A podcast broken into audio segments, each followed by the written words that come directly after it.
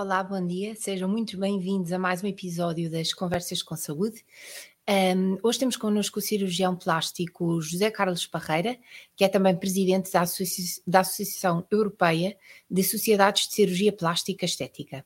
Um, com o Dr. José Carlos, vamos então perceber um bocadinho mais a fundo este mundo da medicina plástica e estética uh, e que que entre outras coisas será também o tema abordado na, na capa da próxima, da próxima Visão Saúde, que estará nas bancas já uh, esta semana. Olá, doutor, muito obrigada por ter aceitado o nosso convite. Bom Seja bem-vindo. Bom dia. Bom dia.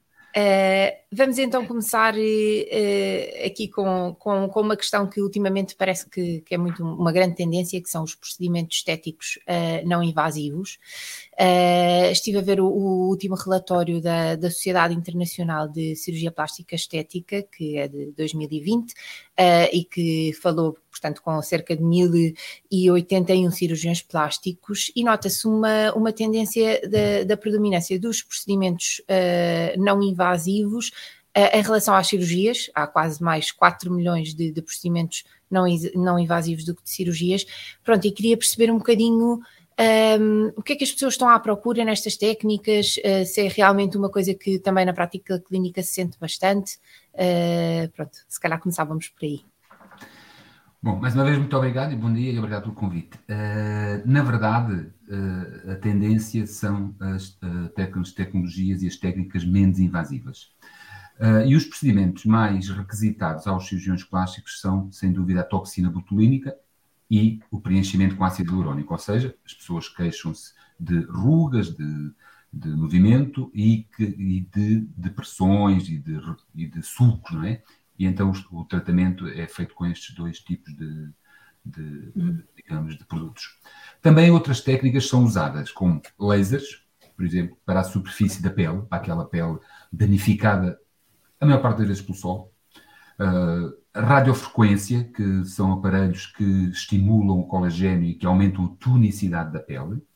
Okay. Uh, combinação de radiofrequência com microagulhas, que são pequenas agulhas muito fininhas que fazem também a estimulação do colagênio. Uh, e com isto também muitas vezes se injetam produtos, uh, microinjeções com ingredientes como vitaminas, uh, ácido hialurónico, uhum. toxina, etc. Também outros produtos, outros, outra tecnologia como os aparelhos de congelar gorduras, chamemos-lhe assim, através da criolipólise, este é o nome científico para este tipo de aparelhos, que no fundo congelam as células e depois o, o organismo elimina. Uhum. E usa-se muito também os coquetéis de injetáveis, misturando o ácido hialurónico com o sangue do próprio paciente, derivado das plaquetas, falaremos mais à frente, que são produtos estimulantes, digamos assim, e mesoterapia. Também o lipolaser, ou seja, a lipoaspiração feita com laser, que aquece a derme por dentro. Também uh, é uma tecnologia muito usada para estimular a contração e retirar a gordura. Bom, isto é, uh, digamos assim, um sumário de, de técnicas que, que, se usam e que são uh, muito usadas, especialmente usadas na face, mas podem ser usadas okay. em, qualquer, em qualquer local. Falou inicialmente do, da toxina botulínica e do ácido hialurónico. Uh, e ele perguntar, porque às vezes é uma dúvida muito grande que as pessoas lá em casa podem ter, para que é que se usa uma coisa e para que é que se usa outra, porque às vezes há um bocadinho ali a confusão do o que é que se usa para atenuar rugas, o que é que se usa para preencher, etc. Portanto, se, se conseguisse explicar. Uh, a toxina botulínica é usada essencialmente, e enfim, o, o, seu uso é mesmo esse, eu diria que quase exclusivamente, para rugas de expressão, que chamamos rugas de expressão, que são do quê? São rugas resultantes da contração dos músculos nomeadamente na área frontal, que todos nós uhum. temos, eh, enfim, quando temos alguma idade, estas rugas frontais, uh, e que resultam da, da contração do músculo frontal. E aí a toxina, o que é que vai fazer? A toxina paralisa o músculo, sem dar um ar artificial, porque as pessoas têm muito este, este estigma de que fica com ar artificial. Não fica. Uhum. Se for feito, uh, digamos, com as doses adequadas e, com, uh, e, com, e pelas pessoas adequadas, não fica. Uh, já os filas, nós chamamos de filas que são os preenchimentos, o ácido hialurónico, são usados nas rugas, na, na, nas depressões, ou seja, este tipo de sulcos marcados e rugas marcadas, que essas resultam da atrofia dos tecidos. E aí vamos preencher, é um preenchimento. Okay. Enquanto a toxina faz uma paralisia, digamos assim. Imobilizou e, e, são ambos temporários, portanto, mais ou menos quanto então, tempo é que uma pessoa pode estar à espera de, de ter efeitos, uh, quer dizer, de quanto em quanto tempo é que deveria voltar a fazer a, a terapia, digamos assim, mais Bom, ou menos. Mais ou menos. Bom, mais ou menos nós estimamos em cerca de um ano, mais ou menos. Agora é muito variável com, uh, digamos, o tipo de músculo de, uhum. da pessoa, né, do paciente, com uh, a exposição também a determinados agentes de sol, de fumos, etc. Portanto, é muito variável. Mas cerca de um ano é o que nós estimamos e o que, dizemos ao, o que transmitimos aos nossos pacientes, normalmente. Okay. E, e, relativamente, por exemplo, a um rejuvenescimento facial, uh, há pouco falava de várias técnicas que podiam ser combinadas. Quais é que são, assim, as técnicas mais eficazes uh, para perder alguns anos de, de vida na cara? uh, o que é que se deve juntar? Esse coquetel maravilha. Bom, há, há, vários, há vários métodos. O que nós pretendemos com a tecnologia não invasiva é sem uma recuperação prolongada. Na prática é isso, não é? Eh, e isto, melhor, o melhor modo de uh, obter é, sem dúvida nenhuma, combinando tratamentos. E combinando tratamentos, nós combinamos, por exemplo, uh, o tratamento da superfície da pele, ou seja, a pele estragada do sol, chamemos-lhe assim, que é mais fácil de perceber. Uh, normalmente trata-se com peelings ou com laser. Eu pessoalmente prefiro os lasers porque são aparelhos mais precisos, não é? Porque uhum. nós, nós digitamos uma potência e um, uma duração diferente do peeling, não é? No fundo passa-se o, o ácido, mas ambas são eficazes, okay. Eh, com eh, tecnologias que permitem, na profundidade, dado que o processo de envelhecimento é um, é um processo de queda dos tecidos e atrofia dos tecidos, na possibilidade de aumentar a tensão da pele. E assim misturam-se alguns produtos, como aquele coquetel que eu já, já falei atrás, coquetel, se é que se pode chamar, é ácido hialurónico com, com, com, os produtos, com o PRP, que são, no fundo, uh, é colhido do próprio sangue, do sangue do paciente, uh, a parte, digamos assim, de regenerativa, que é a parte das plaquetas. E nós misturamos aquilo com mesoterapia, por exemplo. Depois, uh, também fio tensor, aqueles, os fios tensores que as pessoas também falam, que, no fundo, que suspendem um pouco a face. Os resultados também são cerca de um ano, né? chamo já a atenção para isso, que às vezes as pessoas pensam que aquilo dura mais tempo, com o laser, para tratar a superfície. Okay. Portanto, combine, uh, o ideal é combinar os tratamentos de modo a tratar a superfície e a profundidade. E okay. nestes casos usamos a radiofrequência também. Pronto, há, vários, há vários tipos de, de, de combinação, radiofrequência com laser, há, okay. há vários. E, e, por exemplo, há um limite máximo de número de tratamentos que podem ser feitos deste género, porque às vezes as pessoas podem ter medo que ou o laser ou a radiofrequência esteja ali a uh, ser muito intenso para a pele. Não sei se, se há um máximo de vezes que se pode fazer ou, ou não. Não, não há um limite máximo. Naturalmente, tem que se respeitar os intervalos de tratamento. Não nos podemos esquecer que este tipo de tratamentos, muitos, eu diria quase todos, uh, são tratamentos que ocorrem com uma periodicidade, ou seja, faz um tratamento agora, por exemplo, de laser, daqui, se calhar, uh, seis, quatro a seis semanas tem outro tratamento, deve fazer uhum. outro tratamento, e, a mesma, e, e, o mesmo se passa com muitos dos procedimentos de radiofrequência, de criolipólise, como eu expliquei. Uhum. Portanto, isto é a periodicidade, uh, que é diferente de poder repetir. Portanto, isto não é repetição, isto é a periodicidade em que o tratamento inclui três, uh, em que o tratamento completo inclui três ou quatro sessões, chamemos okay. assim. Depois, provavelmente, dentro de um ano, eu diria, é? na maior parte dos casos, um ano, um ano e meio, uhum. deve uh, fazer, digamos assim, um um retouch, chamemos assim. Muito bem, uma atualização ali do, do, do sistema. exatamente, exatamente. E, e, depois do, portanto, uma pessoa chega à clínica, faz este, estes tratamentos e depois uh, este tipo de tratamento implica algum tipo de cuidado específico uh, após o tratamento? É preciso ficar em casa? Pode-se apanhar logo sol? Como é que, como é que isso funciona? Não, não. Uh, na verdade, este tipo de tratamentos tem vários benefícios e naturalmente estes tratamentos, como estamos a falar, não, não invasivos, não é? Eh, que são mais acessíveis em preços, têm menos tempo de recuperação, que essa é, digamos que é a grande vantagem, foi assim que eles eh, ganharam uh, preponderância nos uhum. últimos anos. Uh, poupança de tempo também no procedimento, porque é um, são procedimentos que duram pouco tempo, não é? Não é como uma cirurgia. Tem menos desconforto, as pessoas têm menos desconforto uh, e têm menos riscos em geral. Agora, os cuidados têm que ser mantidos, nomeadamente a exposição ao sol.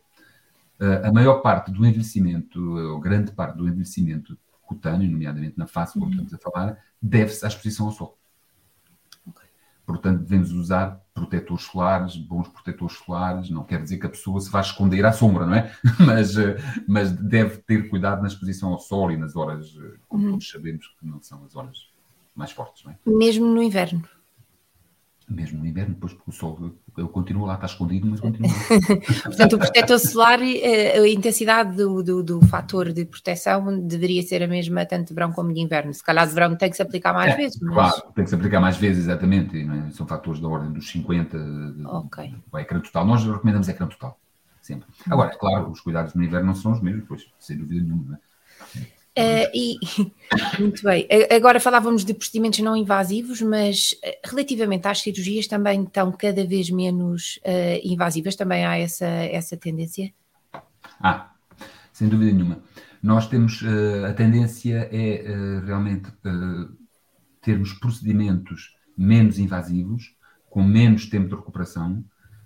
nós até usamos uh, muito, não tanto na cirurgia plástica, mas até noutras especialidades, a, a, cirurgia minimamente invasiva, ou seja, em que, em que através de pequenas incisões ou incisões menores e com o uso de tecnologia, não é? de, de aparelhos, enfim, já todos ouviram falar no robôs, etc., uh, eh, de diminuirmos, na verdade, uh, o tempo de recuperação e permitir que as pessoas, porque este é que é, este é, que é o problema do, de, de, deste tipo de tratamentos, as pessoas querem fazer e não querem estar muito tempo em, em casa, não podem, não é? Não, não é só não querem, não podem, e têm que ter uma recuperação rápida. E então isso leva a que estes procedimentos que, que dão menos uh, tempo de recuperação, menos downtime, como nós chamamos, uhum. uh, digamos que são os, os melhores, uh, os mais adequados na, em grande parte dos doentes. Okay. Agora, falando, ia-lhe pedir aqui alguns exemplos, se calhar, desses, dessas cirurgias menos invasivas e das maiores inovações, até porque já esta semana, de 31 de, de março a 2 de abril, uh, irá decorrer em Lisboa uh, o Congresso Bienal da Associação Europeia de Sociedades de Cirurgia uh, Plástica Estética. Um, e, e, vão ser uns temas bastante abordados, pelo que já, já é possível ver no site, tanto a cirurgia mamária como a questão do contorno corporal. Um, nestas cirurgias, uh, quais é que são assim, as maiores inovações que se calhar também vão ser abordadas uh, durante o Congresso e que permitem uh, um, um, processo mais fácil e, e melhor para os próprios uh, pacientes. Ok. Uh, a Sociedade Europeia de, de, de, da Associação de, de, Sociedades de Cirurgia Plástica Estética, é assim que se chama, é ASAP, estou traduzido do inglês para português, uh, portanto, digamos que congrega as, as, sociedades de cirurgia estética, de cirurgiões plásticos estéticos da Europa. Uhum. Uh, e é muito importante aqui uh, diferenciar bem uh, a cirurgia estética. Cirurgia estética, conforme às vezes é, digamos assim, propagandeada, se posso dizer assim, é uma coisa diferente da cirurgia plástica estética. A cirurgia, a cirurgia plástica estética é a cirurgia estética feita por cirurgiões plásticos credenciados. credenciados que são, digamos, que têm a sua formação como cirurgiões plásticos. Depois, como sabemos, há muitas coisas que se fazem e que se calhar não se deviam fazer. Portanto, o que é que acontece? Nós, aqui, uh, o que queremos chamar a atenção é que este, este tipo de cirurgias, e que são cirurgias, neste caso, a maior parte delas invasivas, não é? estamos a falar de cirurgia, não estamos a falar de uhum. tratamentos, uh, que são cirurgias que naturalmente têm riscos, têm complicações e que devem ser, realmente, eh, deve haver muito cuidado na escolha e haver uma escolha criteriosa, quer dos profissionais, quer dos locais onde se faz. Bom, em relação, ao, em relação ao Congresso que vamos ter agora, que temos o prazer de albergar em Lisboa, e Lisboa é uma cidade sempre muito requisitada para, para estas atividades, né? felizmente, é a nossa cidade. Exatamente. Uh, e vamos essencialmente focar, nós, nós, este Congresso é de dois em dois anos, e um ano é face, e, outro, e no, no outro ano, ou seja, o outro Congresso, é de, de mama e contorno corporal.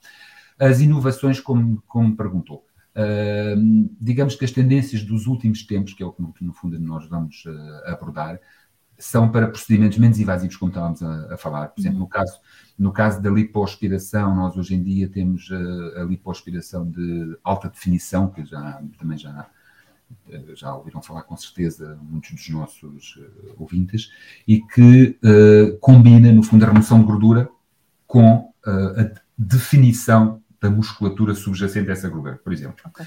Uh, também temos uh, muita, algumas novidades na área da, da, do preenchimento, da transferência de gordura. É uma técnica que usamos muito, que é uma técnica que está uh, desde há alguns anos, 15 a 20 anos talvez, que ganham mais força, talvez uhum. 10 anos, ganham mais força, com muito estudo, muita, muita ciência por trás, digamos assim, e que permitiu inclusive que se percebesse que estas células de gordura, que antes nós por isso simplesmente rejeitávamos, não é? Estávamos uhum. fora, e que têm um potencial enorme para, para uh, regenerar. Tanto que já temos um capítulo na cirurgia plástica que é a medicina regenerativa, digamos que é a nossa, o presente. Uh, quanto, a, quanto à cirurgia mamária, há novidades também, agora especialmente com recentemente com problemas que houve com os próteses, como toda a gente sabe, uhum. alguns problemas com alguns, alguns tipos de próteses, felizmente, não é? Então, só essas. E, portanto, nós também vamos esclarecer eh, as, as pessoas, bem, os colegas, e depois através dos colegas, naturalmente dos seus pacientes, é? e vamos ajudar a esclarecer estas dúvidas de, de próteses, que, que é, não, das próteses, do tipo prótese, do que é que se deve usar, do que é que está vedado, chamemos-lhe assim. Okay. Portanto, digamos que há muita, muita coisa a discutir e, e muito interessante. Muito bem. Vamos, se calhar, ia começar aí pela, pela lipoaspiração de alta definição, uh, da qual falou. Uh, é, é, pronto, é o sonho de muita gente ter ali uh, os abdominais definidos, mas há algum tipo de candidato ideal para esta cirurgia? Algumas pessoas que podem, que pode, eventualmente por algum problema, não são sequer recomendadas, ou, ou, qualquer pessoa poderá fazê-la, ou pessoas que terão resultados melhores? como é que isso funciona? Bom, primeiro de tudo, uh, o, que, é, o, que, é que é a lipoaspiração de alta definição, como já disse, é colher gordura de áreas indesejadas e injetar, uh, digamos, e, e, transferir de modo a modular e a, e fazer um contorno corporal, nomeadamente dos músculos, uh, muito, muito usado e muito conhecido é o six-pack, não é? no homem, mas há outras áreas, dos braços, das enfim. E, portanto, para definir o contorno corporal em qualquer área do corpo. Eh, portanto, está destinado a todos os que querem melhorar o seu contorno corporal e definir um corpo atlético, é? ou mais próximo do atlético. Um, candidato ideal. O candidato ideal é um candidato que tenha um peso próximo do ideal, portanto, do, do IMC, do Índice de Massa Corporal, que já todos conhecemos, normal, é? em que as gorduras sejam localizadas, portanto, não pode ser um, um doente, um paciente obeso, não é? Uhum. Que tenha um estilo de vida saudável, para permitir também que aqueles músculos já tenham uma tonicidade, percebe? portanto, a pessoa tem que ter um exercício físico ativo, tem que ser, uh, digamos, cuidar bem da sua saúde, naturalmente, com ingestão de proteínas, etc., com ingestão de uma, uma, alimentação equilibrada, eu diria assim, uhum. e não fumador. O não fumador é muito importante em cirurgia, em cirurgia plástica, porque as cirurgias, e chama a atenção, que acho que isto é muito importante, uh, os fumadores têm um risco muito mais elevado de todo o tipo de complicações em tratamentos e uh, procedimentos de cirurgia plástica estética. Ok, ok, ok. Estes, estes, estas pessoas que acabam por submeter à lipoaspiração de alta definição, depois eh, podem voltar a engordar perdendo o efeito da... Quer dizer, o, os efeitos no fundo podem ir por água abaixo se as pessoas engordarem, têm que ter eh, cuidado. Imagine só, por exemplo, eh, falando do six-pack, o six-pack, naquela altura, portanto, a pessoa está com o peso mais ou menos eh, ideal, como, como uhum. disse, e é colhida gordura do, do, área do abdômen, outras áreas do abdômen não têm excesso, por exemplo, e é injetada para definir os músculos uh, retos abdominais. Se a pessoa engorda, a gordura vai se acumular na pele por cima desses músculos. Portanto, o efeito perdeu-se, deixa de se ver o six-pack. Portanto, uh, naturalmente que, e avisamos sempre os doentes, dizemos sempre que isto não são procedimentos para fazer e pensar que isto dura a vida inteira. Isto é preciso fazer okay. e manter. E o manter pertence ao doente. É parte do doente, não é parte do cirurgião. Claro, claro. E, e, relativamente à. Falava também na, nas toda a potencialidade que existia na gordura para, para o campo da medicina regenerativa. Como é que isto também a nível da estética se, se aplica? Se é mais no corpo, mais na cara? O que é que, o que, é que se faz com esta gordura uh, hoje em dia? É, esta gordura é uma gordura que pode ser, digamos assim, transplantada, no fundo é um transplante de gordura, para qualquer área do corpo. Uh, nós usamos muito, usamos na face, temos os melhores resultados. Porquê? Porque, como lhe expliquei, o envelhecimento facial resulta de uma atrofia dos tecidos e com a idade as pessoas começam a ficar, digamos aqui, com a face uh, deprimida, encovadas, chamemos assim, não é? Pronto. Aí uh, temos um, um, resultado realmente muito bom, também porque não são áreas de compressão. Eu diria que a transferência de gordura funciona em qualquer área do corpo, especialmente naquelas que não são sujeitas a compressão, a pressão, certo? Nós também transferimos, por exemplo, para uh, as nádegas, não é? Mas é uma zona em que nós nos sentamos, não é? em que pressionamos sempre, não é? E, portanto, na minha opinião, essas áreas não são tão boas. No entanto, conseguem-se resultados muito bons, eh, sem dúvida nenhuma, não é? Mas uma área não haja compressão, não é? Que, nós fazemos a transferência, aqui, por exemplo, para a face, uh, o resultado, na minha opinião, é, é, é, melhor, sem dúvida. Se bem que dá bons resultados em, to, em todo, em, em, todo o corpo. Agora, importante também é falar nisto, neste ponto que estávamos aqui a discutir, que já aflorámos, que é, uh, nós estamos na era da medicina regenerativa. E a transferência de gordura não é transferência só de células de gordura. Uh, quando nós transferimos gordura, nós transferimos uh, células que são células pluripotenciais, como nós chamamos, e que são células que, com o estímulo adequado, são capazes de se diferenciar em praticamente qualquer tipo de célula uh, do corpo humano. E tanto assim é que já há estudos em curso para estudar a diferenciação dos adipócitos, destas células de gordura, em tecido cardíaco, em músculo cardíaco, em uh, fibroblastos, enfim, noutro, noutro tipo de, de, de tecidos, como a medicina regenerativa é um, é um mundo. É um mundo. Portanto, no fundo, o que, o que acontece se injetarmos essas células na, na face, por exemplo, é que elas uhum. acabam por se transformar quase nas células que estavam lá em falta. Exatamente, é, é um pouco assim. Uh, claro, não é tanto como nós desejávamos, não é? Obviamente, mas é um pouco assim. Porque preenche, mas também regenera. Okay. E essa é a vantagem, essa é a, a grande vantagem, na minha opinião, e, e provável, em relação, por exemplo, a produtos como ácido hialurónico, etc., que naturalmente que não têm a capacidade regenerativa que têm as células de gordura, que são da própria pessoa. É? referenciar aqui, aqui uma referência muito importante, que a transferência de gordura só pode ser feita na própria pessoa, gordura da própria pessoa, ok? Porque era bom poder ser de outros. Tirar. O que faz com que, se calhar, uma pessoa que seja muito magra, não posso, eh, quer dizer, não, não tenho a grande vantagem, se calhar mais vale optar por um produto é. artificial. É, a área da dor, que nós chamamos de área da dor, não, não tem. isso acontece com muitos doentes, isso acontece-nos com muitos doentes, não é?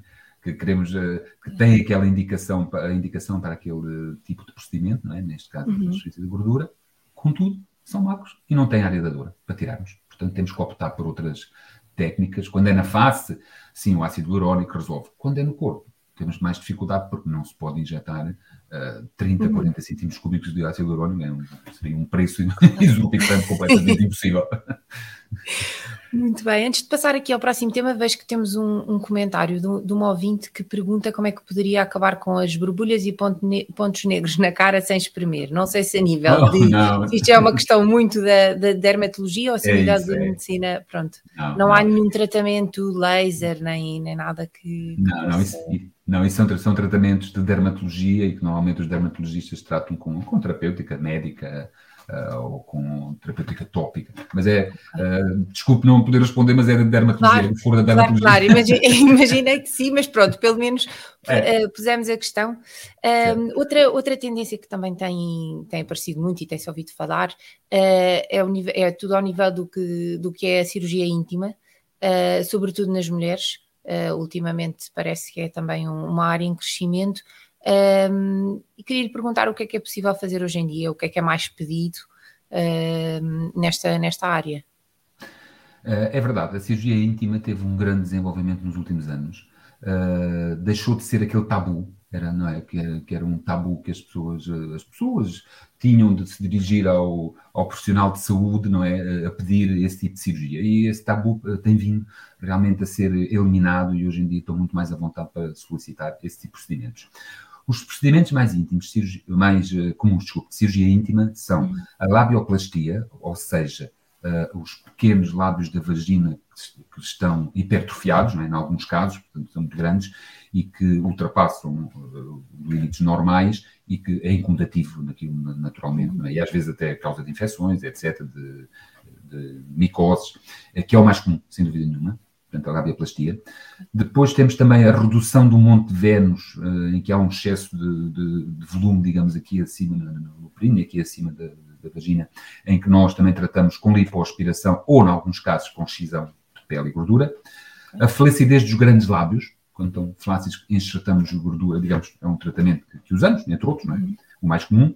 A, cl a clitoridoplastia, às vezes uh, acontece que há uma hipertrofia do clitóris.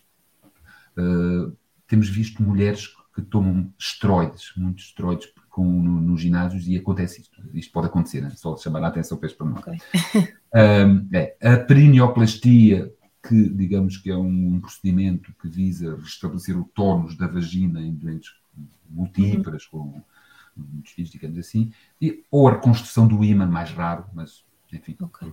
Por, por, alguns motivos, às vezes é-nos solicitado isso, mas é, é, é, pouco comum, pelo menos a minha prática clínica é, uhum. é pouco comum. E aqui estamos sempre a falar de cirurgias, portanto, são cirurgias invasivas, normais, de bloco operatório, Uh, e podem ser feitas em qualquer idade, por exemplo, uh, estava a pensar especificamente naquela do, dos pequenos lábios, que se calhar é um problema que algumas mulheres têm desde a adolescência.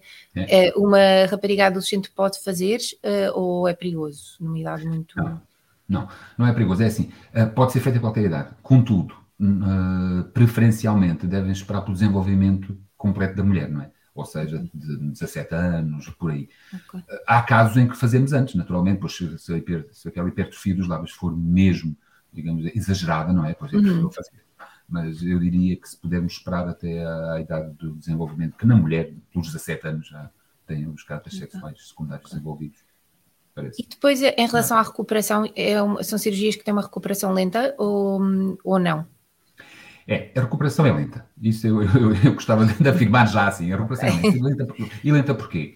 Porque é uma área que nós estamos sentados ou estamos deitados e é uma área, uh, e não podemos estar sempre em pé, naturalmente, não é? É uma área em que se acumula, digamos, uh, a pressão de, de, de digamos, de, a drenagem venosa não se faz como deve ser, uhum. e portanto há ali uma acumulação, digamos, de líquidos e que provoca um edema, um inchaço. E este inchaço é incomodativo e não é confortável. Portanto, eu diria que a recuperação é lenta, tanto que dizemos às mulheres para ficarem sempre com o períneo elevado ali durante dois ou três dias, eh, ou quatro, enfim, que puderem, não é? Eu diria que a recuperação é lenta neste, neste aspecto, mesmo uma cirurgia como uma labioplastia, não é? Que não é uhum. nada, que é uma coisa praticamente rápida até, não é? Fazer. Ok. Hum. E, e depois, por exemplo, a nível de voltar a ter uma vida sexual ativa depois destas operações, quanto tempo é que uma pessoa teria de, de esperar? Mais eu, ou menos? Recomendamos cerca de um mês. Depende, okay. claro, de caso a caso, não é? Como é óbvio, mas eu diria que a média é cerca de um mês okay. até ter uma vida sexual ativa. Ok, ok. Bem, uh, doutor, estamos aqui a aproximar do, do, fim do nosso tempo, mas uh, queria lhe fazer ainda uma pergunta relativamente, uh, portanto, já, já falámos de um bocadinho de tudo, de invasivo e não invasivo, cara, corpo. Uma pessoa que, que esteja a pensar fazer um destes procedimentos, seja ele invasivo ou não, que perguntas é que deveria fazer, tanto ao médico como a si mesma, antes, ou, ou mesmo, porque também já vimos há muitos homens cada vez mais a recorrer, um, ao, antes de, de submeter ao, ao, procedimento? Quais é que são assim as perguntas-chave uh, uhum. para, para refletir? Certo. Uh, bom, eu acho, eu acho que acho que esta pergunta é muito importante e, uh, e acho que nos devemos focar muito neste, nesta resposta. Portanto, é muito importante, uh, naturalmente, escolher um profissional habilitado como, como cirurgião plástico uhum. para fazer a cirurgia estética. Eu recomendo as pessoas a quando consultarem um médico vão ao site da Ordem dos Médicos. No site da Ordem dos Médicos têm acesso à especialidade do clínico em causa. E, portanto, se forem um, um médico que, que, diz cirurgia plástica e se forem ao site da Ordem dos Médicos, tem que corresponder lá à cirurgia plástica. Portanto, eu diria, primeiro profissional credenciado.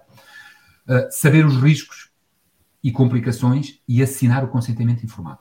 No consentimento informado devem estar expostos os riscos e as complicações a pessoa deve ter conhecimento delas, deve discuti-las com o médico e deve assinar uh, o termo, de, de, digamos, de consentimento informado, ficar um para a pessoa e um para o clínico. Deve ser operada em clínicas acreditadas. Portanto, não é só o profissional que tem que ser uh, habilitado. As clínicas são credenciadas para tal pelas autoridades de saúde, para poder fazer cirurgias. Uhum. eu, na minha opinião, é conveniente pelo menos ter duas consultas com o profissional antes de ser operado. Eu acho que a primeira consulta deve ser para informação, eu digo sempre isto aos meus doentes, para informação, nós damos todos os meios para se informarem, sites, isto, uh, sites informativos, científicos, uh, tudo que, todas as dúvidas. Na segunda consulta, a pessoa já digeriu, digamos assim, toda esta informação e já pode então uh, marcar ou não marcar conforme. muito importante, e ouçam isto, referir-se fumar. Se fumar, não escondam isso do, do, do profissional porque estão a escondê-lo de vós próprios e estão a criar complicações para todos. O fumo é realmente muito nocivo neste, neste tipo de situações. E depois, confiança, empatia e referência de outros pacientes sobre o procedimento e sobre o clínico, eventualmente. Claro, é sempre útil. Convém. convém. Muito bem, exato.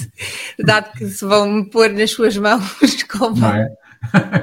é verdade, é verdade. Doutor, muito, muito obrigada por estes, todos estes conselhos e estas, estas informações. Uh, obrigada por ter participado nesta conversa. Um, ehm, queria também agradecer a toda a gente que esteve a ouvir lá em casa. Uh, e para saber mais pormenores sobre este mundo da cirurgia plástica estética, não deixe de comprar a próxima Visão Saúde, que sai esta semana e que será inteiramente dedicada a este, a este tema. Ok, é. muito obrigado. Eu, eu é que agradeço e espero ter esclarecido os nossos ouvintes. Muito obrigado. Obrigado, obrigado. pelo convite. Obrigado.